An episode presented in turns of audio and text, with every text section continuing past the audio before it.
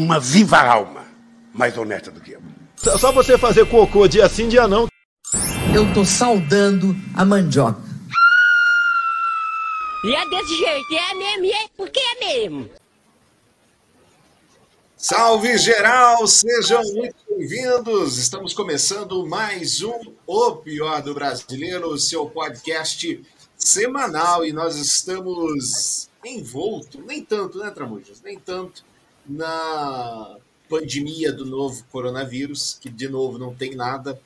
A despeito de não ter mais máscaras, não há mais a necessidade de máscara, esse ano no país todo, mas em Curitiba, da onde a gente grava esse podcast, não precisa mais.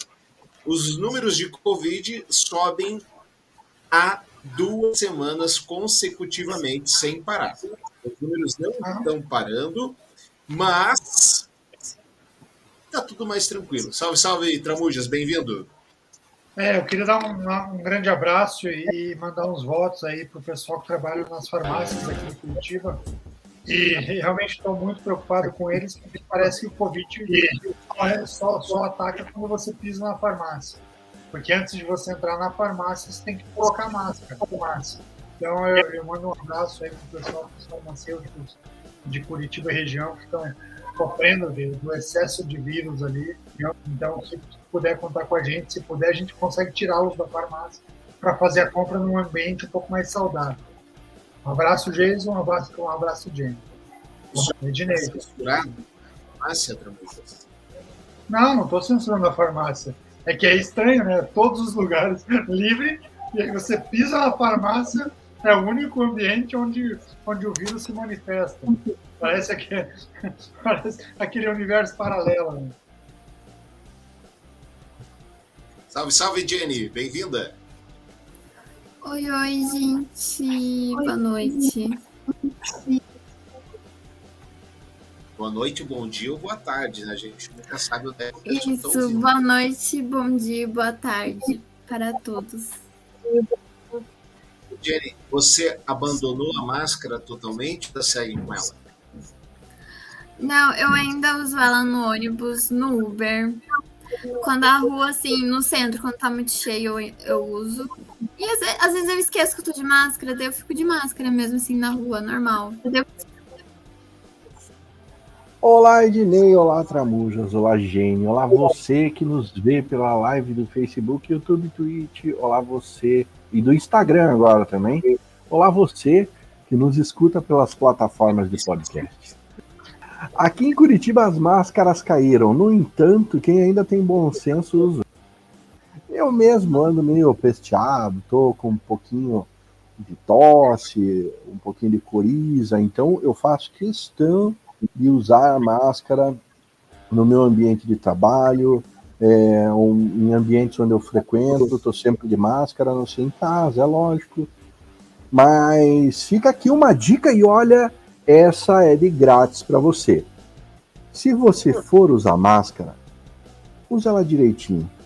Porque se você for usar ela no queixo, ou com o narigão aparecendo, ou com ela na testa, não use então. Ou usa direito ou não usa. É incrível. As pessoas, se elas soubessem o que acontece, elas ficariam enojadas. Porque eu... eu já vi muita fake news começando assim, viu?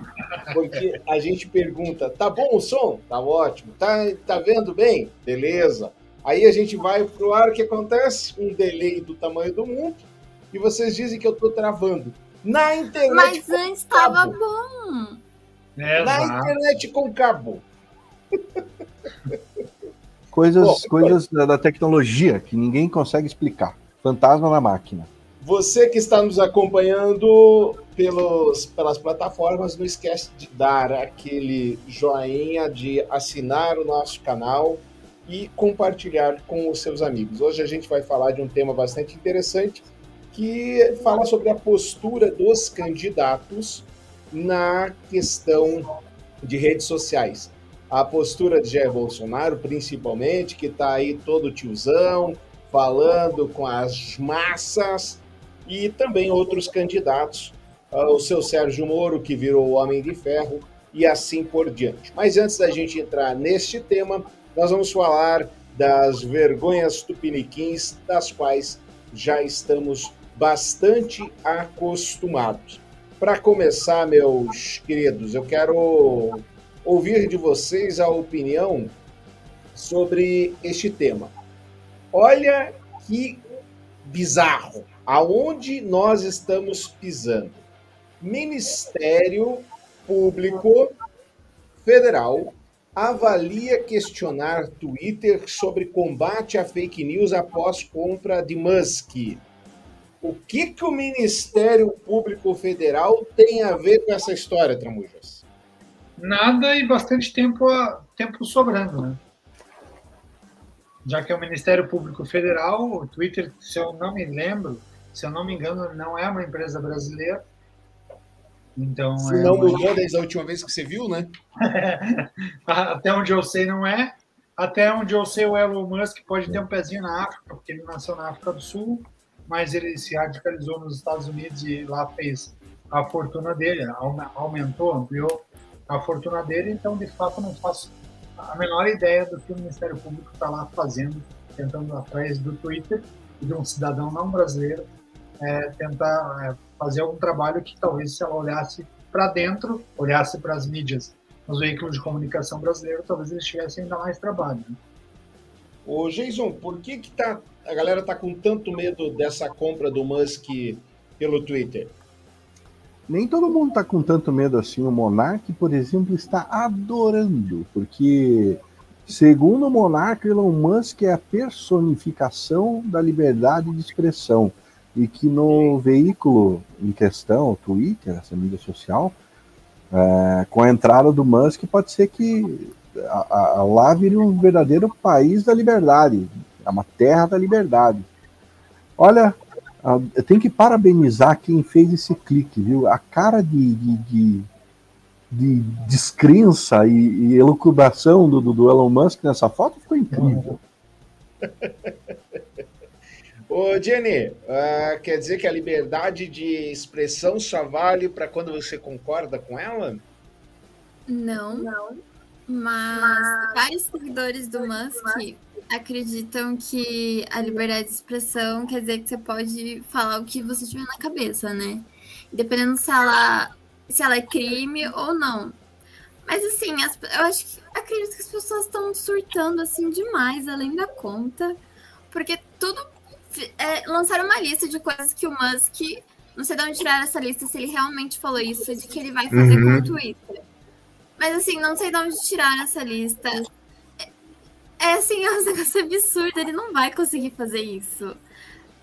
Assim, o pessoal tá realmente surtando, falando tchau, Twitter, falando que vão voltar a usar Tumblr, falando que vão criar outra rede social, assim, o pessoal tá maluco. Ah, o Twitter, uma, uma, uma mídia social tão que é tão apaziguadora, que não gosta de criar brigas e discussões.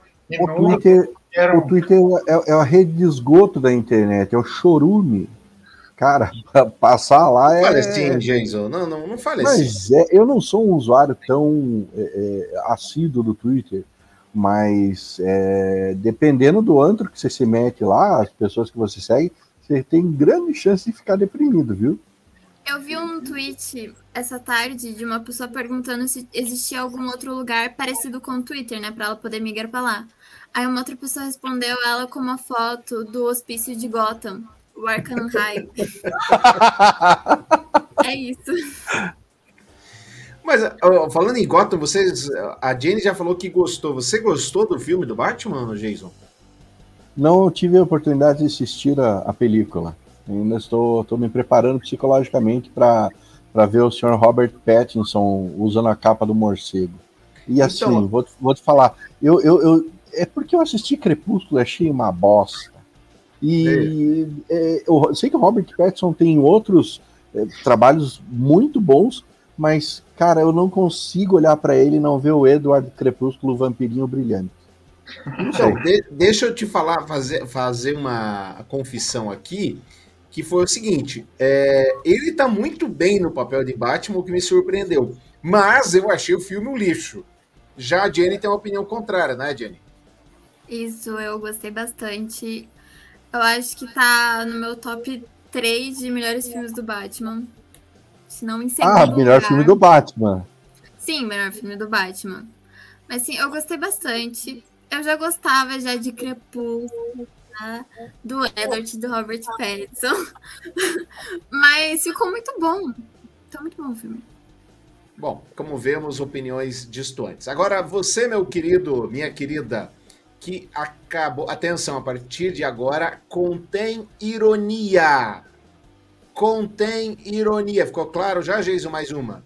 É bom avisar, é bom, é bom deixar bem frisado isso. Contém ironia. Você sabe o que tem dentro de cada uma das vacinas? O real risco das substâncias tóxicas que estão nelas e as possíveis complicações que podem gerar? Dentro do curso Detox Covid, temos um módulo de 13 videoaulas, não só para destrinchar cada uma das vacinas, como também uma aula para te explicar por que não se faz vacinação em massa durante uma pandemia. Se ainda não conferiu este curso, te convido a clicar no botão abaixo para conhecer em mais detalhes e integrar a nossa família de mais de 1.200 alunos. Aí tem um botão de chamada grande, conheça o curso Detox Covid. São mais de 30 videoaulas, sendo 16 só para te revelar as substâncias que pode utilizar para desintoxicar seu organismo ou uma das pessoas que ama e que, torna, que tomaram uma ou mais doses da picada. PS. PS.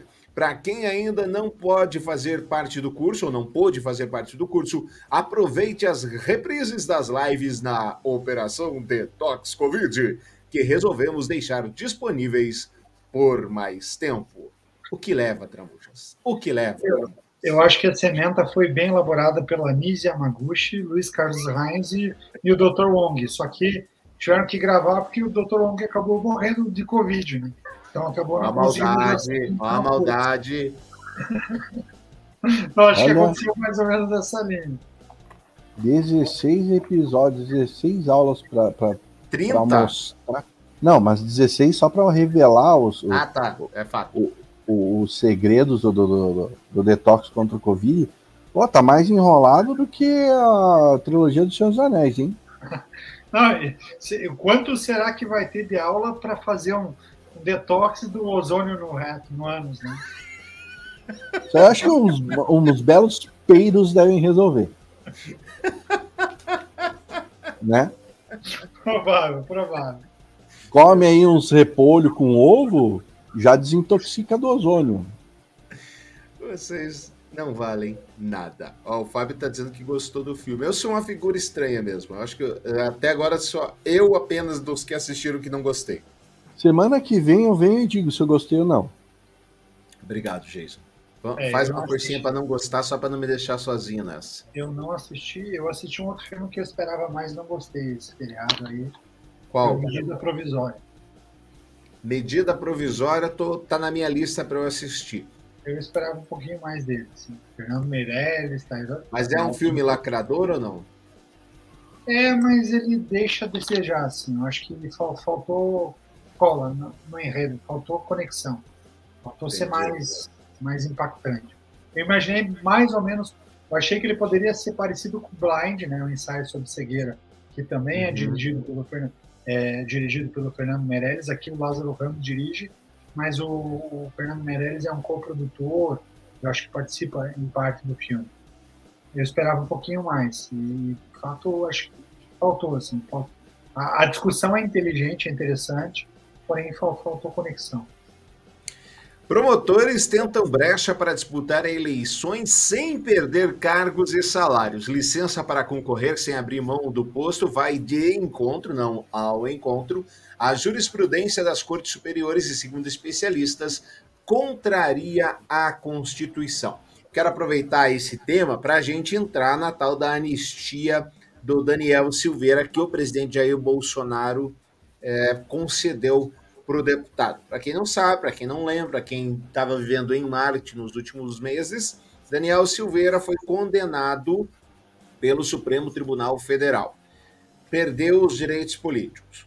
O presidente da República concedeu a ele algo que se chama a graça. O que, que é a graça? Ele perdoou. Sabe quando você vê filme americano que o cara tá no corredor da morte esperando para morrer e fica esperando o perdão do governador? Mesma coisa. Só que nesse caso o presidente perdoou uh, os crimes pelos quais o deputado, o Chorão, foi condenado.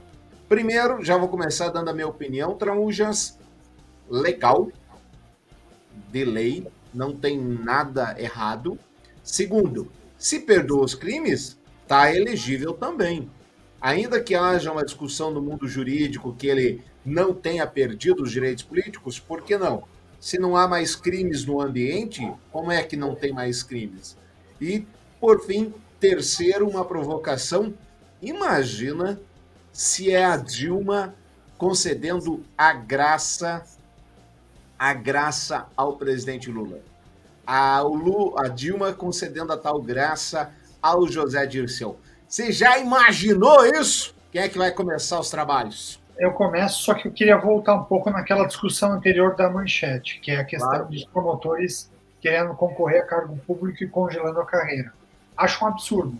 Assim como é um absurdo um juiz pensar em concorrer sem, sem largar mão da carreira, e, e assim como é um absurdo um policial militar é, concorrer a, a, um cargo político sendo um profissional de Estado e não de governo. Então, a partir do momento que você fala que, esse, que essas funções, que são as funções estratégicas do país, que são funções de Estado, não de governo, elas saem para elencar cargos, é, cargos eleitoreiros, eleitorais, eu acho que ali é, é, se abre um precedente muito perigoso e repete, até tem uma, uma, terceira via que eu acho que ainda é mais perigosa, que são os militares na política. Não faz o uhum. menor sentido o militar, que é alguém de quartel, que é alguém de guerra, está no dia a dia político, cenário político, o exército e, e os militares saíram da política depois do, do golpe militar de 64, lá em 1985. Então, dali para frente, deixa a democracia acontecer sem a, a, essa invasão do Exército, das Forças Armadas e de outros cargos que têm similaridade de serem cargos de Estado para se tornarem cargos de governo. Esse é o primeiro aspecto. Em relação a essa discussão, na minha opinião, é um absurdo o que o presidente da República fez. Por quê? Porque a gente não vive um império. É como você bem disse, é, o, aquele preso que está para morrer e está para ser absolvido, quando a gente lembra dos cenários da história, é o rei, é, geralmente é o rei que está lá com, com aquele, ou o rei ou o imperador, o Júlio César está lá com alguém condenado à morte, e aparece o imperador, sabendo que aquela pessoa que está sendo condenada à morte já foi julgada, já foi condenada, e aí chega o rei como poder supremo, o imperador como poder supremo, vai lá e dá anistia. O presidente, o presidente da República, ele não é um imperador, por mais que ele ache que o cargo de presidente da República seja um cargo de imperador, ele não é um rei da República, então não faz o menor sentido essa interferência, até porque o STF é como se fosse no futebol o VAR. Ele é, ele é a arbitragem que faz as regras, que, que a partir das regras do jogo media se é impedimento, se não é, se foi gol, se não foi. Imagina o dono de um time de futebol, ou pior, o dono do campeonato que entra no meio do campeonato falando, não, não, peraí, esse gol aqui foi desse time aqui que eu não quero que ganhe agora, não vale. Não, esse aqui foi desse time que vai, então vale, pode dar sequência.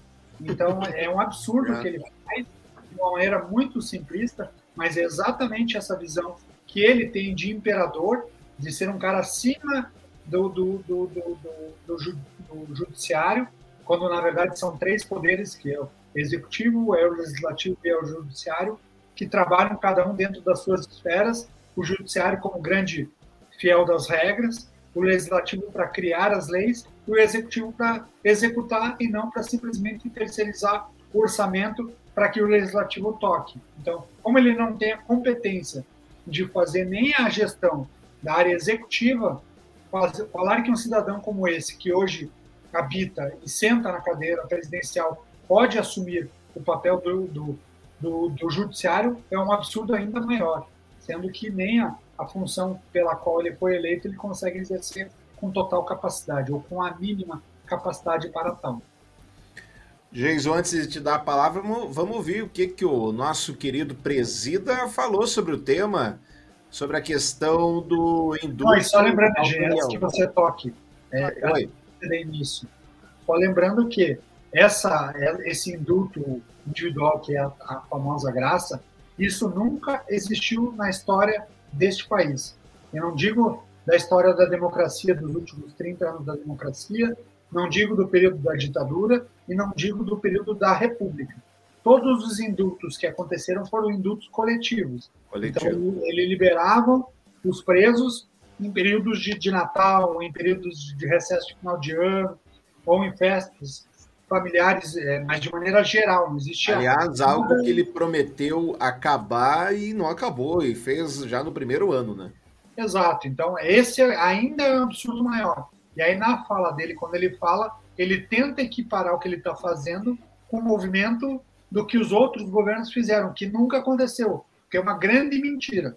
E aí, a sequência, o que ainda é pior, além de tentar equiparar, ele de volta com aquela cara de que não tem nem competência para gerir o executivo, para gerenciar o executivo, uma cara de paspalho, que diz o tempo todo que chorou no banheiro, que é, muito, é um fardo muito pesado de ser presidente da República, que ninguém gostaria de estar no lugar dele, ao invés de olhar o executivo e a gestão do país, agora ele é o peão das regras para dizer o que pode e o que não pode.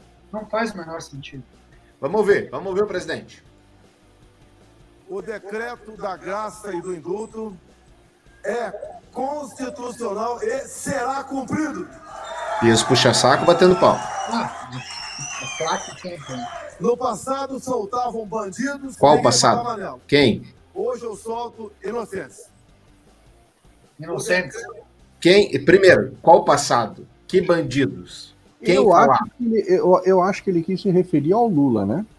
Só que não dá para esquecer que quem teve, quem teve lá o seu dedinho, me- mesmo que indiretamente na, na, na, na soltura do, do, do barbudo lá, foi ele. Foi o próprio Bolsonaro na indicação do Cássio Nunes. Então, né, começa por aí. E não foi E- via indulto, né? Que já começa Não foi via indulto. É, é, Ele já começa equivocado. Agora, olhando isso aí, dá a nítida impressão de que Bolsonaro anda com um complexo de Deus. Ele sabe tudo, ele pode tudo. É, só ele. é, a lei, a vontade dele é a lei suprema. E que sigam ou queimem no inferno. E assim, entrando sobre o- o- os funcionários públicos que querem achar essa brechinha aí, eu não me surpreendo nem um pouco, porque a gente vive num país onde impera a lei de Gerson, desde, desde sempre. O negócio é levar vantagem em tudo e, como você mesmo falou, Dinei, é legal, é constitucional, mas nem tudo que é legal é moral. E isso deve se pôr na balança também. E sabe, Mas só- daí- só, só criando um parênteses ali, porque o, Jason falou um negócio legal, e eu gosto sempre, quando me falam dessa lei de Gerson, eu gosto de lembrar da história dela. Vocês lembram quem, quem foi Gerson? Foi um Claro. jogador da seleção brasileira da Copa de 70, um brilhante meio de campo. Ele era filho de ingleses, nascido na Inglaterra, e que veio para o Brasil muito jovem, se formou como jogador de futebol e até hoje é reconhecido como um dos grandes jogadores da história do futebol brasileiro. Fez parte, de, se não a maior, uma- se não uma das maiores, a maior seleção da- do Brasil e uma das maiores seleções do futebol no mundo, que é a seleção do Brasil da Copa de 70. E é, e é injusto a associação com o nome do Gerson dessa lei, porque ele era um cara extremamente correto em tudo que ele fazia. Mas ele ficou famoso, e essa frase ficou famosa porque ele, ele- naquela época era muito comum jogadores de futebol fumarem. Vamos, a- Tramujas, vamos, vamos ver. Va- Vamos assistir. Boa, boa, boa. Gerson, cérebro do time campeão do mundo de 70. Você que sempre fumou, por que Vila Rica? É difícil dizer porque se gosta de um bom cigarro, certo? Eu gosto de Vila Rica porque ele é gostoso, suave e não irrita a garganta. Olha a cor deste fumo. E o filtro longo suaviza mesmo. Por que pagar mais caro se o Vila me dá tudo aquilo que eu quero de um bom cigarro? Gosto de levar vantagem em tudo, certo? Leve vantagem você também. Leve Vila Rica. Aqui, o cigarro, os maços de cigarro, eles vinham com 16 cigarros. E essa marca começou a lançar os maços com 20 cigarros. Então essa foi a grande inovação da marca. E ele ficou amarrado, né? A Lady Jefferson virou, tipo, associou um cara que foi fantástico no futebol, super correto, a um gesto da malandragem, né? Que não fazia sentido para quem conheceu o gesto. Jenny, e se a Dilma dá uma graça pro Lula, como é que fica? Os gados saem na rua, eles. Iam ficar sem graça. Olha, assim, é uma hipocrisia sem tamanho. Eu não entendi essa piada. Desculpa, não peguei ela. É a graça, ia ficar sem graça. A graça, eles iam ficar sem graça. Isso. Trocadalho, É. do carilho. É. Essa, essa eu demorei pra pegar, essa demorei pra pegar. Não, mas é ruim mesmo, nem precisava nem ter pego. Mas olha, eu faço das palavras do Tramujas a minha, tá? Tudo que ele falou, eu concordo com Tá ele. O Tramujas é o nosso pêndulo moral aqui. O Ednei, o o Ednei pende pro outro lado, o Tramujas pende pro lado certo. Eu acho que é assim. Entendi. Só acho. Certo. É, olha o que eu achei aqui pra você, Tra- gente. Tramujas! o ato falho aí, ó. Pra você que não tá vendo, É, senti- que você, senti você tá, nos, é, tá nos ouvindo só pelas plataformas de áudio, o Ednei acaba de mostrar o dedo médio, dizendo que era para Tramujas. Ato falho, era, era endereçado a mim. Mas, né? Sabe como que funciona, né? É. Americano indenizado em 2,100 milhões por festa de aniversário surpresa do escritório. Homem no estado do Kentucky disse que tinha avisado o chefe que evento poderia detonar ataques de pânico. Um homem do Kentucky ganhou 450 mil dólares após processar a empresa que trabalhava. Kevin Berlin diz que avisou previamente seu chefe que um evento desse provocaria estresse e ansiedade. Segundo o autor do processo, a festa de aniversário indesejada de 2019 na Grave Diagnostics lhe causou uma série de ataques de pânico. A empresa negou qualquer irregularidade. De acordo com a ação movida, é, o cidadão sofre de transtornos de ansiedade e pediu ao seu gerente que não comemorasse o aniversário no trabalho, como normalmente acontece com todos os funcionários, pois poderia resultar em um ataque de pânico e traria de volta memórias de infâncias desconfortáveis. Apesar do pedido, a empresa especializada em testes de Covid-19 fez uma festa surpresa para ele em agosto de 19, provocando um ataque de pânico. Ele rapidamente saiu da festa e terminou seu almoço no carro. O processo observa que Berlin foi confrontado e criticado em uma reunião no dia seguinte, quando foi acusado de acabar com a alegria dos colegas de trabalho e de ser um maricas. A Em reunião inglês, em, inglês, em inglês é party pooper e pussy. Hum, obrigado, Jair. A reunião tensa, ele alega, provocou um segundo ataque de pânico. Ele ficou em casa nos dias seguintes. No dia 11 de agosto, ele foi demitido, alegando preocupações com segurança no trabalho. Ah, Meio sacanagem isso, né, não, Jenny? Por parte da empresa, sim. E essa. Não, por parte dele. Não! E essa. E também a sacanagem dessa, dessa chamada, dessa matéria, porque ela é muito assim como se fosse um negócio nada a ver. Aí você começa a ler a matéria e é um, um caso um pouco sério. E o cara já tinha avisado antes. Então, assim. Eu, eu, eu tinha isso, eu tinha um problema muito grande que eu não conseguia comer na frente das outras pessoas, que me dava ataque de ansiedade. Então eu meio que entendo ele. E se ele já avisou, pra que fazer isso? Eu não sei. E eu se ele passou mal? E se eu ele passou mal? o seguinte: fazem festa para todo mundo lá. Daí chega na vez dele, não fazem, o cara tem um ataque de ansiedade porque ele é desprezado pelos colegas. Não, ele é o único que tem- ficou sem festa. Não, mas foi tem opção outro dele. jeito, Tem outro Foi jeito opção de você dele. dar parabéns pra ele. E se ele avisou que não queria, pra que fazer? E ele passou mal depois, pra que zoar ele no dia seguinte? Então, assim, foi muita sacanagem da empresa, foi muita maldade, isso sim. Concordo com a Jenny. Olha, eu, fico, eu só fico imaginando qual foi o evento traumático que tenha feito parte da história desse rapaz. Na infância dele, talvez chegando em casa, chega a casa está toda escura, sem luzes, e aí ele abre a porta no diz surpresa! Aí, tipo, ele tem um piripaque do Chaves lá. e- e, paralisa. De parque do Chaves, Jason? Vocês não assistiram Chaves? Pelo amor de Deus, onde é que tá a infância de vocês? Hum. O piripaque do Chaves, quando o Chaves leva um susto, ele faz. Daí ele paralisa. Ele fica paralisado. E o único jeito de acordar o Chaves é tomando água, assim, ó, que nem a gente tá fazendo. Você joga um balde de água nele e o Chaves volta à vida. Mas, pô, sacanagem, cara. Eu acho que o combinado, voltando, o combinado não sai caro. Se o cara avisou, olha, eu não quero festa, eu passo mal, não vai dar certo comigo. Vocês, por favor, me, me livrem dessa. Não precisava fazer festa. Comprava um bolinho, dividia lá na hora do almoço, olha, cada um aqui um pedacinho, só em comemoração ao aniversário do fulano. Acabou. Não, não tem muito que, que discutir. Eu só tenho dois pontos aqui a, a falar nessa questão. Primeiro, o festinha cara, em 2 milhões e, e 100 mil reais, podia ser mais divertido com esse valor de 2 Pois milhões é. 100 mil. Com certeza.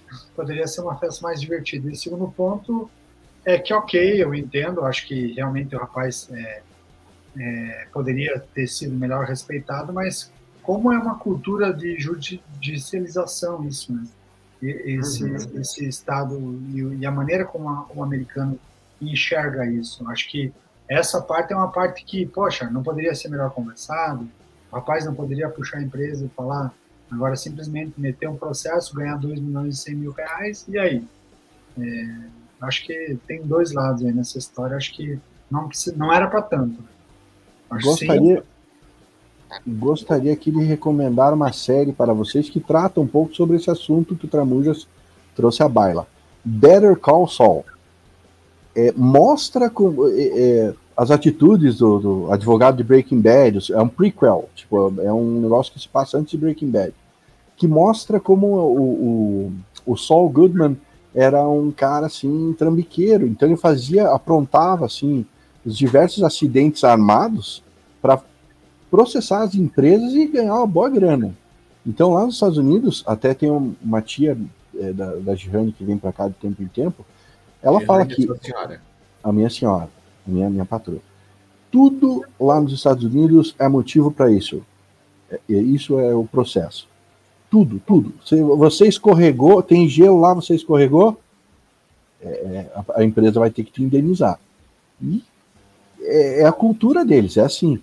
Então, acho que, sabendo que poderia estar sujeito a isso, a empresa tinha que ter tomado sua, suas devidas cautelas. Olha, com a data vênia, respeitando imensamente a opinião dos senhores e da senhora, não concordo. É a- Quem quer achar pelo em ovo, acha pelo em ovo. Sempre. Não importa o que fosse que acontecesse e etc. Agora, evidentemente, dentro da matéria, o fato deles cobrarem o cara no dia seguinte, eu acho que aí sim. Aí tá totalmente errado, fora de propósito e etc. Agora, né? Ok, vamos lá. Você está ouvindo o Pior do Brasileiro, seu podcast semanal. Você que está nos ouvindo pelos agregadores Amazon, Anchor, Apple Deezer. Podcasts, Deezer, Spotify, TuneIn, whatever, e etc, e etc, etc. Assine nosso canal, deixe suas estrelinhas e compartilhe o nosso podcast. Nós também estamos no Facebook. Curta a nossa página. E agora nós vamos entrar no tema da semana. O tema da semana que é a mudança de imagem de Bolsonaro e de outros candidatos nas redes sociais. O tema da semana foi proposto pela Jenny, que vai vender ele pra gente. Vai, Jenny, vai que a bola é tua. Então, eu não queria falar sobre o Bolsonaro, mas eu não tive outra, outra saída. Ainda mais depois do que rolou entre ele e a Anitta. E a fala da Anitta, ela me incentivou mais ainda a fazer. a, a propor esse tema. Que ela disse que, independente se é por razões boas ou ruins, o Bolsonaro ele vai querer estar na boca do povo, principalmente agora, no ano de eleições. E daí, pesquisando mais sobre o tema, eu percebi que vários outros presi- presidenciáveis estão mudando a sua estratégia, o seu estilo de se comunicar para uma linguagem mais jovens. Entre aspas, porque eu não sei de onde eles tiram que isso atrai jovens. Mas é isso.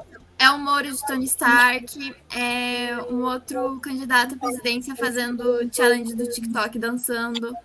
É o Bolsonaro postando memes sobre ele. E é o Lula de Juliette e por assim vai.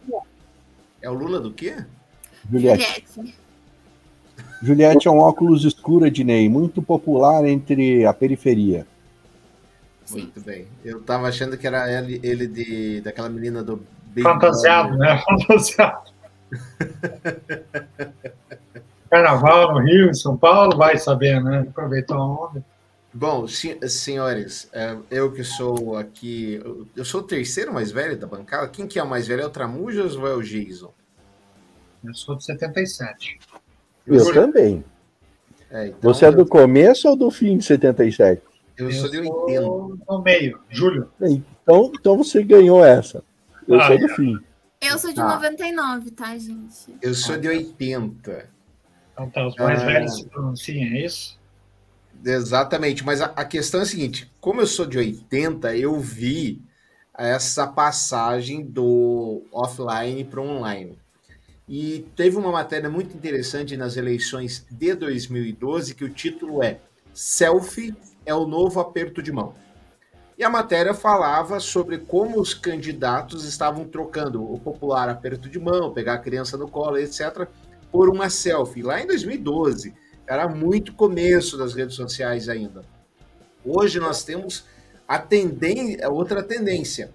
Ah, no final de semana, o Partido dos Trabalhadores divulgou entre si, um documento interno, uma preocupação com relação à baixa efetividade das suas redes digitais entre os seus assessorados.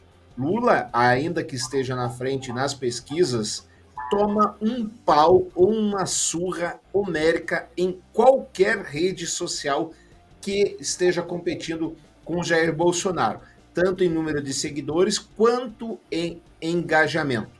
E aí nós temos algumas reflexões para fazer. A primeira delas, Tramujas, tem problema você entrar nessa onda das redes sociais, como por exemplo fazer a dancinha do TikTok?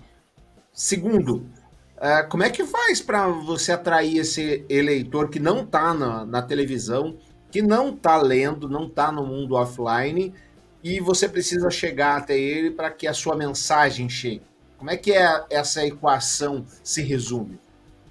Eu acho que o, o primeiro movimento do, do candidato e do político de estar nas redes e de buscar os canais e a linguagem para se conectar melhor faz sentido. Com certeza é, é parte da própria evolução. Né? É o que você falou da selfie, o novo aperto de mão. Quando a gente fala do react, são os novos debates sem o opositor. Se o opositor não quer falar contigo, você pega um vídeo lá do, do opositor e começa a desconstruir a imagem que o teu opositor trabalha de maneira muito assertiva e pontual. O problema está em, criar todos esses canais, criar todas essas pontes e ao mesmo tempo não dar, não trazer movimento, né? Não ter público para tudo isso. Você pode ter todas essas mídias funcionando, mas você pode ter um bando entre aspas de televisões ligadas sem ninguém estar tá assistindo.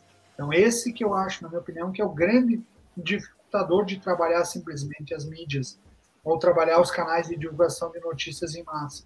Quando você fala dos grandes grupos, é, por exemplo, do Telegram, mais de 300 mil, mais de 200 mil pessoas no grupo, mais de milhão de pessoas em um grupo, mas o quanto da, daquele conteúdo que você está divulgando hoje tem de fato visualização e leitura para absorção e, e compartilhamento daquilo, quanto daquilo de fato cria engajamento para que os teus eleitores entreguem aquilo e passem a tentar convencer ou trazer outras pessoas naquela mesma vibração.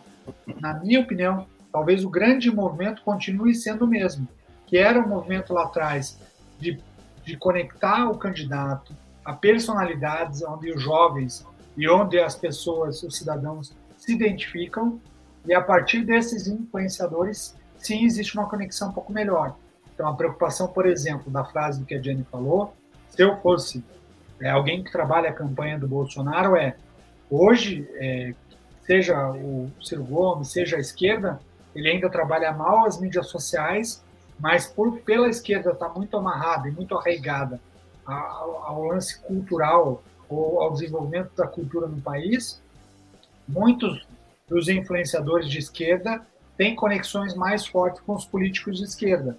E aí já tem um caminho natural para atrair esses jovens.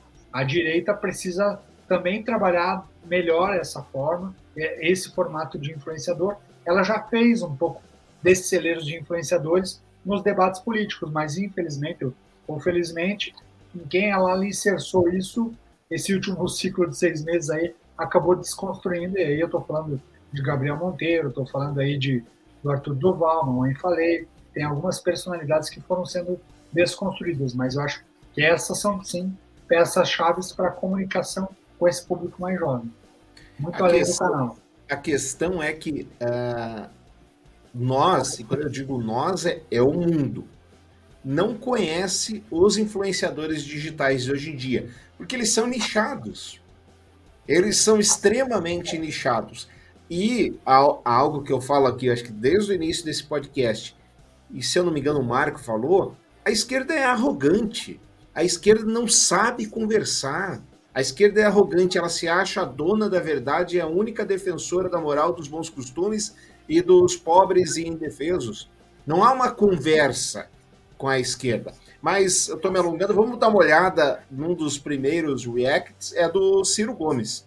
Ciro Gomes reagindo ao Sérgio Moro, engraçado, rapidão aqui para a gente ver. Fala, Ciro. Essa cereja merecia estar naquele programa Acredite Se Quiser, que fez muito sucesso na televisão. Essa só mais velhos devem lembrar. começa pela referência datada, né? Spoiler. Veja aí e depois eu comento. Solta, solta, solta, diretor. E o que, que o senhor propõe para esse país que está tão empobrecido? Olha, a pro, nossa proposta é focada na retomada do crescimento econômico. E aí tem que traduzir para as pessoas. O que, que isso significa? A volta do emprego, crescimento do emprego, tá? É, aumento de salários com o tempo com o crescimento econômico. Agora, existe uma série de caminhos para que você atinja esse objetivo. Né, tem as propostas desses dois extremos são mais ou menos no seguinte sentido: pedem ao povo brasileiro que dê um cheque em branco para que gastem como for, como quiserem, aí se com mágica o Brasil vai sair da crise. Na verdade, a gente sabe que isso já não deu certo lá em 2014, 2016. O país vai cair numa profunda recessão é se essa proposta que se é apresentado pelo Lula, que simplesmente vai começar a cair picanha do céu, cerveja sair do jorrar das fontes, e as pessoas sabem, as pessoas não são burras. Ministro, mas qual é a sua proposta visando a pobreza? Mas, mas ministro, mas ministro, qual é a sua proposta, ministro? Eu já tinha perguntado, o senhor falou, falou, falou, enrolou, foi por aqui, foi para lá, tirou rasteiro de com força no canto, disse que era bom, era ser melhor ser bonito e, e, rico do que ser pobre e feio e tal. E aí, como é isso aí? Vamos lá, Mito, fala aí. Lembra aquela frase antiga, vamos fazer o bolo crescer para depois dividir. a gente o crescimento econômico. Claro, o crescimento econômico é ótimo quando vier. Primeiro, a gente mas enquanto não vem? A Qual gente é precisa ter propostas de crescimento econômico, hum. investir na educação pública, que são as soluções médio e longo prazo. Não vamos enganar ninguém, só crescendo o país resolve esse problema definitivo. Concomitantemente, isso que eu já falei publicamente, é a, a proposta é que foi construída em conversa com grandes especialistas do Brasil no combate à pobreza, é criar uma governança específica, eu estou chamando de Força Tarefa Nacional de Erradicação. Para, para, para, para. Como é? Força-tarefa de erradicação da miséria. Ô, Sérgio Moro, o que erradica a pobreza é emprego. Enfim, aí vem política do Ciro Gomes. Então, esse é um, um método que está aí sendo ovacionado, sendo idolatrado pelo Casimiro, que é o maior streamer brasileiro atualmente, é o Casimiro, que basicamente é isso, é reagir. É reagir às coisas e aí nós temos o tal do Ciro Games, Cirão, é, das massas e etc., que já é um movimento que vem sendo copiado. Mas como é que faz, Jason? A gente ainda não chegou, porque o Ciro Gomes não decola, ainda que a gente ame, ache legal, puxa que bacana, ele está reagindo, está falando, tá etc. Ele não decola nas pesquisas. Quer dizer, ele ainda não está conversando com o público que deve conversar. Você sabe, eu interpreto, eu posso estar errado, vocês podem discordar de mim, tem todo o direito. Seria mais Mas um eu olho, eu olho para o Ciro Gomes tentando ter essa toda essa fluência adolescentoide, se comunicar com o público mais novo. Eu vejo mais ou menos como aquela tiazona que se separou em ah. meia idade e começou a dar aquela crise de meia idade, que ela vai para academia, que ela põe aquelas leggings que chega lá no para cima do umbigo e daí fica aquela, aquelas, aquela coisa, né? E ela quer pagar de mocinha, quer começar a ir na balada, e aí ela tira foto de, de, do look, e ela tira foto do drink, ou melhor, aquele tiozão que tá na minha idade, que começa a ter a crise da meia idade, ele não precisa nem ter se separado, mas ele deixa a barba crescer, ele né, corta o cabelo de uma forma mais é, moderninha, ele começa a ter atitudes mais joviais, só que não condiz, não combina com, com, com a mala que a pessoa já está carregando. Hoje eu estava indo num lugar fazer uma compra de uns, uns produtos lá para minha firma e passei na frente de uma praça de skate. E veja só, eu me imaginei com um skate debaixo do braço, tentando aprender a andar de skate tendo 45 anos nas costas. Que belo estereótipo de, de, de deslocamento de idade eu seria.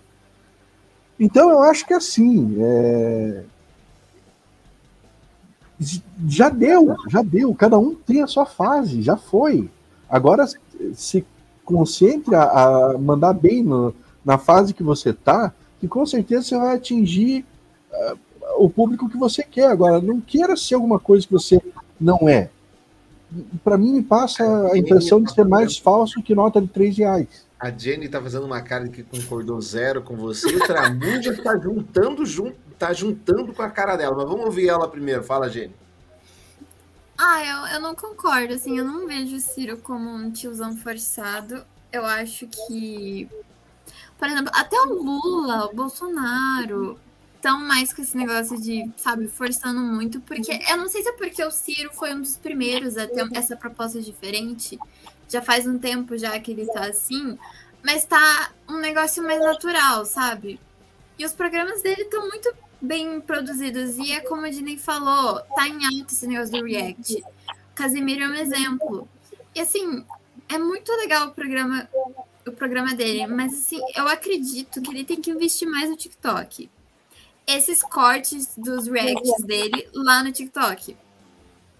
Eu acho que vai engajar mais ele, porque ele tem um conteúdo muito bom, mas ele é um dos que tem menos engajamento. Sim.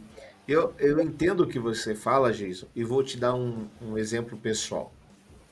Eu, como todos sabem, eu sou torcedor do Clube Atlético Paranaense, talvez o clube, depois do Flamengo, mais pedante clube do país, né? Aquele que, que come é, é, é, come repolho e arrota caviar, mas aí o sócio do Atlético ele tinha direito a assistir os jogos do Atlético pela Furacão Live, que é o streaming do time do Atlético. O presidente achou que não, que quem era sócio, se quisesse assistir o streaming, tinha que pagar mais 25, 29, sei lá. Nossa, que ficou dois anos pagando sem ir ao estádio por conta é. da Enfim, como me recusei a tal, falei, qual a outra opção eu tenho? Temos o Casimiro. Casimiro, para ser assinante da Twitch do Casimiro, é R$ 8,90 para você fazer parte lá do clube do, do Casimiro. Mas eu achei um lixo a transmissão do Casimiro. É porque é o Casimiro mais dois brothers dele reagindo ao jogo. Não tem a narração do jogo.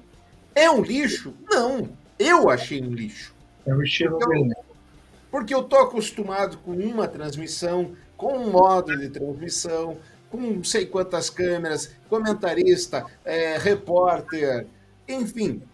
Eu tô acostumado com esse tipo de coisa, então aquilo para mim não colou, não foi legal. A experiência não foi boa. E eu me colocando na sua posição e colocando-me no lugar das pessoas que não estão acostumadas a ver Lula, Ciro Gomes e etc., fora da gravata, na frente de uma câmera reagindo, realmente me parece estranho. Mas, de novo, eu repito a pergunta para vocês: como é que conquista essa galera? Como é que o Casemiro me conquista para o jogo?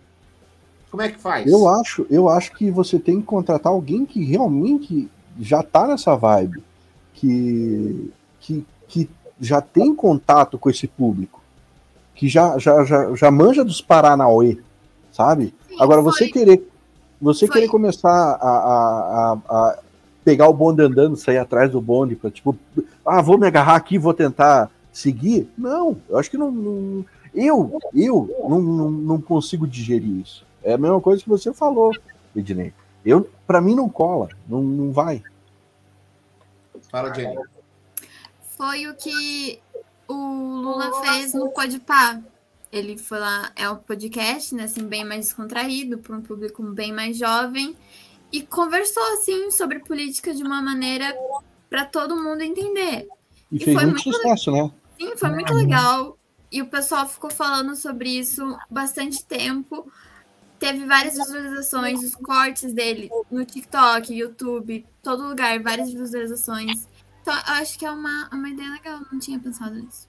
É. Agora, desmentindo você, seu Tramujas, o engajamento do presidente Jair Bolsonaro é gigantesco, incluindo com as novas gerações.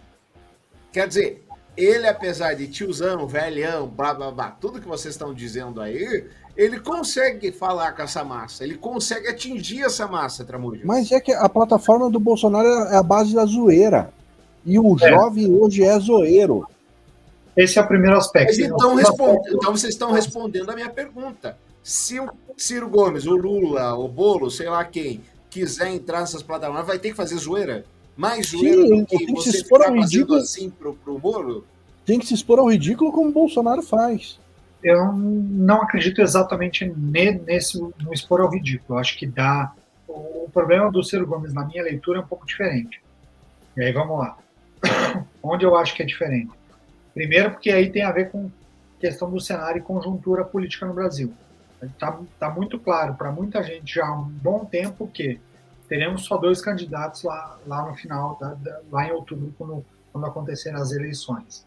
Então, muita gente já enxerga e olha o holofote, não quero perder meu voto, vou votar no Bolsonaro ou vou votar no Lula. Ok? Foi. Essa é a primeira leitura. E aí abre-se pouco espaço para quem seria, teoricamente, a, a terceira via, quem seria além disso, porque existe ainda mais maior empobrecimento do que seria a terceira via. Que, na minha opinião, existe um problema conceitual. Porque, beleza, eu não quero votar no Bolsonaro, tá, mas eu também não quero votar no Lula. Mas qual que é o, tua, o teu discurso? O que, que você faz? Não, eu não sou, eu sou nem Bolsonaro e nem Lula. Eu sou nem nem. Mas o que, que eu entrego? Então, essa mensagem, na minha opinião, não está clara. E ambos, tanto é, todos os candidatos que tentaram entrar nessa terceira via, eles tentam, eles desqualificam o votante. Então ele fala: se eu estou na dúvida, vou votar no Bolsonaro ou vou votar em, em, outra pessoa, eu pego e começo a desqualificar. Não, ah, mas o voto inteligente é no Sérgio Moro, por exemplo. E aí, ao mesmo tempo que eu falo que o voto inteligente é no Sérgio Moro, eu desqualifico quem não vai votar no Sérgio Moro. Sendo que, na verdade, a pessoa está votando porque ela tem algum link e conexão de afinidade com tal candidato. E aí a dificuldade dos outros políticos é construir essa conexão, esse tipo de linguagem, sem desconstruir o que existe. Na minha opinião, o grande problema do Ciro Gomes está sendo no, no qual, onde seria o mais fácil o Ciro Gomes crescer. Deveria ser mais fácil ele crescer nos votos da centro-esquerda, que é o PDT, o partido dele, ele pegaria mais o PCdoB, o PSB e, e por aí vai. Mas ele está batendo muito de frente com o Lula, ao invés de falar, não, Lula foi bom nisso, nisso, nisso, vou melhorar esse aspecto do Lula e vou trazer coisas que o Lula errou, vou blindar da corrupção, vou blindar de alguns aspectos. Vou pegar um cenário, esse cenário do Bolsonaro, com alguns ganhos, algumas faixas que eu enxergo que foram importantes, e vou reconstruir essa outra parte que não existe. Então, essa mensagem eu não vi claro em ninguém. Não vi claro. Correndo o risco, Tramujas, de ser preconceituoso, isso não fala com, a, com essa geração da internet. As pessoas. A, na, a impressão que eu tenho é que há uma radicalização. E se você fizer. E aí eu lembro da frase, acho que é do irmão do Jason, se não me engano, que se não for nem, nem esquerda nem direita, não rola. Você tem que se abraçar com alguma coisa. E se você não radicalizar, e aí falando sobre internet. Ih, caiu. Ai. Foi só discordar que caiu. Para de discordar que tá travando aqui. O teu provedor tá de sacanagem, pode. Vai lá, segue lá, me, me contraponha. Não, eu, eu, eu concordo. Em parte, eu acho que você tem razão, que a internet é um âmbito que te força a ser A ou B e não existe a coluna do meio, só que está na gente quebrar esses paradigmas, mostrar, não, não é só, não é se não é preto é branco, existe um cinza, existe um universo de cores no intervalo, e está aí o, é, o famoso livro aí que não nos deixa mentir, que trabalha vários tons, inclusive de uma cor no meio do caminho, eu acho que tá, tá na hora da gente quebrar um pouco disso, de preto e branco, é, azul e vermelho. A gente tem que sim colocar outros pontos e também está no papel dos influenciadores, da maneira como a gente comunica, trabalhar melhor essa questão. Não simplesmente aceitar algo. Só existem dois modos de pensar. Eu acho que você tem razão falando de nós, falando de pessoas. Mas quando você está falando de um político que precisa angariar votos que não tem e de pessoas que provavelmente não o conhecem, não vejo que esse discurso tenha eco, não. Deixa eu passar aqui rapidamente algumas questões que a nossa Jenny separou para gente. Anitta bloqueia Bolsonaro no Twitter após interação irônica. Aliás, no Twitter, o Donald Trump voltou hoje ao Twitter, hein? Após Bolsonaro compartilhar a publicação, Anitta voltou à rede e disse que seu nome estava sendo usado para gerar buzz, isto é, engajamento para o presidente que tentará a reeleição esse ano. E aqui, de novo, aqui é outro exemplo de que a esquerda é arrogante. Quer dizer, ela pode falar o que quiser. Deus me livre você contrapor. E você pega os meios de comunicação, e aí a gente coloca o, o jornalismo nisso. Nesse final de semana teve carnaval. Aliás, Jason, daqui 40 dias tem Páscoa de novo? Nem sabia que tinha carnaval. Juro. Então, você não tem. Juro. Nesse final de semana teve carnaval e entre as as escolas de samba, teve o carro alegórico, que aparecia uma figura simulando o presidente, que levava uma injeção e aí virava jacaré. O presidente não só ironizou isso, como deu risada. E aí os meios de comunicação ficaram. Ah, presidente recebe com ironia a crítica do carnaval. Queria que fizesse o quê? Chorasse? É, tá certo, aí. É, é, Queria que fizesse o quê? Eu pago, de vez em quando a gente recebe um e-mail aqui me chamando de bolsonarista, etc. Pô, mas vai. Queria que o presidente fizesse o quê? Nossa, graças à crítica da escola de samba, eu refleti sobre meus atos e tomaria a vacina agora mesmo. Ah, para! Ah, para, ó! Não, não faz sentido. Vamos lá. Já mostrei aqui anteriormente, Moro posta montagem como Homem de Ferro e brinca ser primo de Tony Stark. Em uma postagem em suas redes sociais, feita no sábado, dia 16 de abril, Moro publicou um trecho de uma entrevista em que presenteia seu interlocutor com o que parece ser abotoaduras do Homem de Ferro e explica que há uma história secreta por trás do presidente. Agente da CIA, FBI, funcionário da Globo? Sinto muito, mas ninguém acertou. Primo do Tony Stark, graças ao sobrenome da dona Odette, minha mãe, uma legítima Stark. Supondo que os Vingadores viessem passar uns dias no Brasil, qual o principal problema que eles deveriam resolver? Escreveu o ex-juiz da Lava Jato na legenda da publicação. Quer dizer, bacana também. Falou a linguagem da, da rede, na minha opinião, show de bola, legal. E aí nós Zoeira. Zoeira, total. Mas nós estamos aqui arrogantemente falando, ah, mas não é isso que tem que fazer. O Tramujas diz, ah, ele tem que sentar e dizer que o Bolsonaro fez bem isso e o Lula fez bem aquilo e juntar a coisa. Ninguém tá nem aí. Quer não, mas um debate na rede social sério? Não faz. Agora, meu, meu único desagravo para esse movimento de Sérgio Moro é um só. Ele está imitando, uhum. ele está fazendo um cosplay da minha tia. A tua tia? Por que? Vai dizer que ela é Stark também. Não, não é bem minha tia, mas ela foi casada com um tio meu. Mas o Sérgio Moro, ele, ele, ele, ele descobri nessa entrevista que ele gosta, ele fez cosplay da minha tia porque ele gosta de dar presente usado. Então ele pega o presente que ele ganhou do amigo dele não, e deu o presente para o apresentador. É, é, que você não está sabendo a circunstância da, da, da, entrega do presente. E esse presente foi dado ao Rogério Vilela. Rogério Vilela é, é o apresentador do podcast Inteligência Limitada. No começo do, de qualquer inteligência limitada, limitada, ele fala, ele fala o seguinte: e o podcast começa com o convidado dando um presente inútil para o apresentador. É, e ele diz que esse presente é alguma coisa que o convidado tem em casa e que nunca use. Então, tipo, tá, não, não é que ele tá dando um presente usado, ele tá dizendo que o abotoador é inútil. A abotoadura do Homem de Ferro é inútil. Pô, mas o Jason vem estragar a piada do Tramujas. É, não, não. Eu vou ficar é umas três semanas falando no grupo da família aqui, me, as pessoas me perguntando quem é, me, me, dizendo, ah, é tia tal, é tia tal, e agora você acabou com, com a discussão. Porra, eu, tenho, eu tenho um problema para reconhecer piadas, não sei se já, já notaram. Jason. Aí... Sabe, eu sou, eu sou meio que um Sheldon é, é, é para reconhecer a ironia. Eu vou fazer quando. uma plaquinha Desculpa. aqui, Gui Ironia, para você. É, perdão. Na batalha das redes sociais, Lula cresce no Instagram e Bolsonaro investe no TikTok. É, o Instituto Brasileiro de Pesquisa e Análise de Dados analisou as principais redes sociais dos pré-candidatos à presidência da República durante o primeiro trimestre desse ano. Foram analisados especialmente o engajamento dos perfis e o crescimento no número de seguidores. Para quem não está antenado, engajamento é o seguinte: quanto que aquela postagem, aquela rede social realmente está conversando com alguém.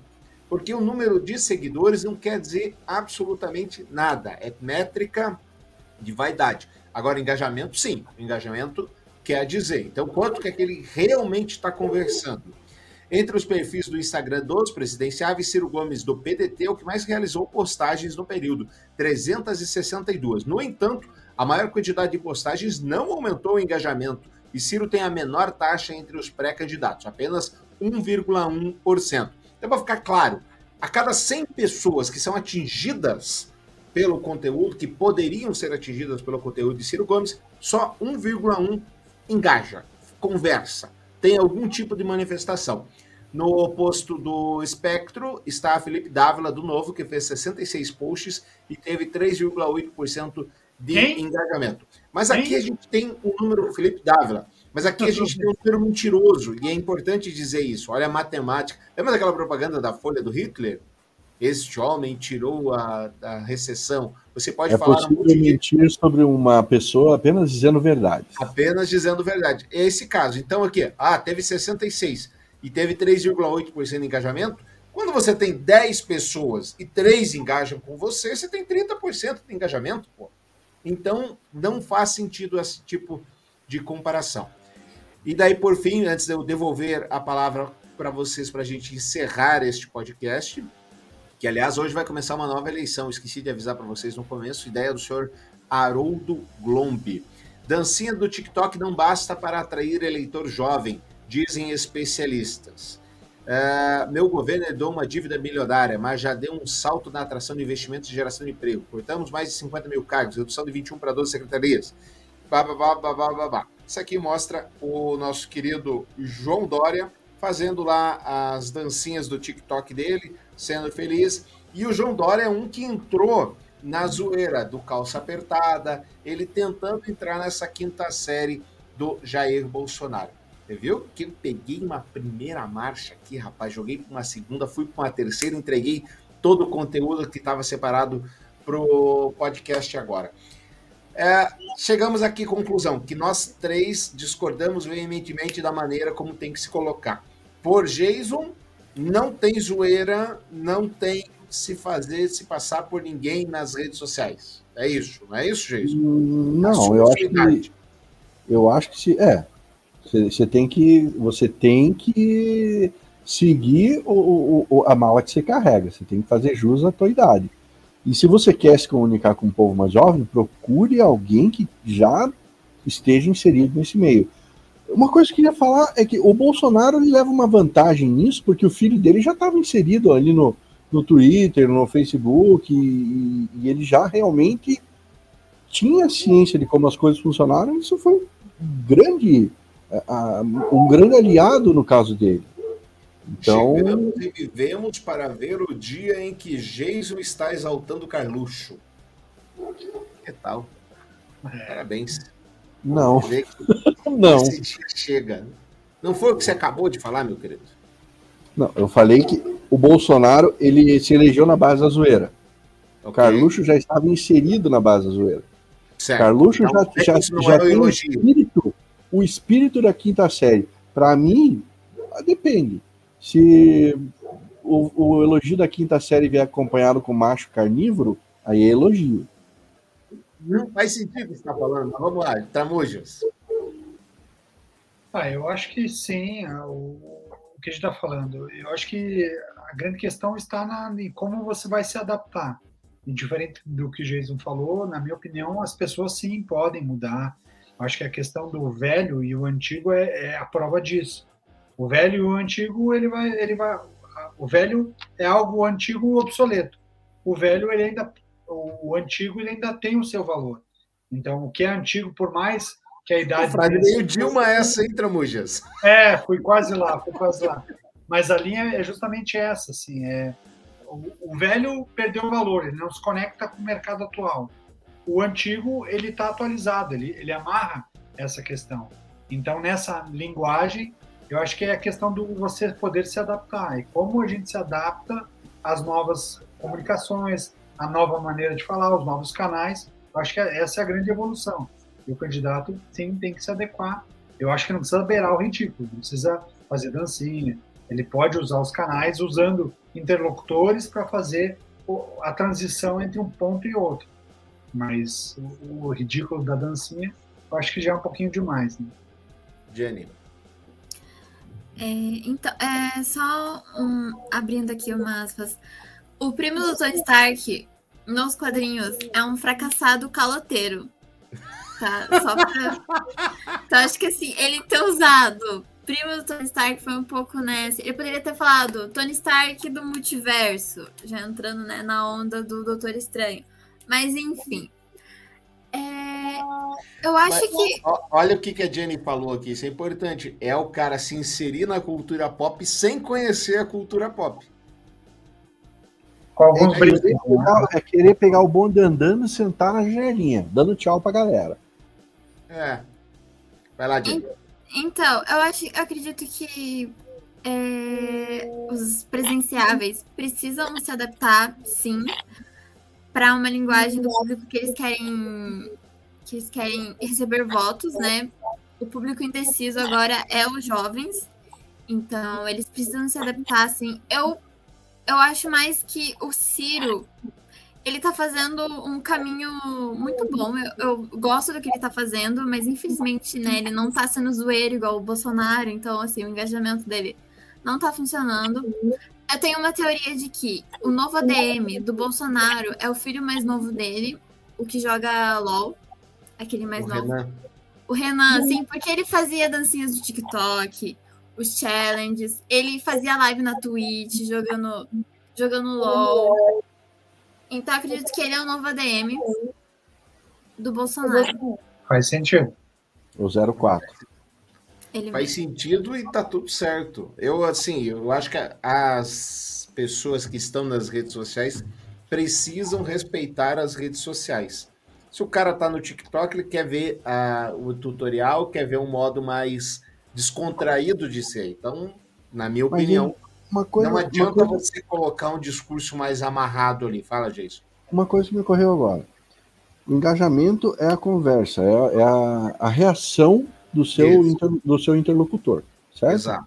Isso. Bolsonaro tem o engajamento que tem. É, eu não digo que seja por, por é, respostas positivas, mas sim por muitas críticas. E essas críticas é que acabam é, gerando esse engajamento.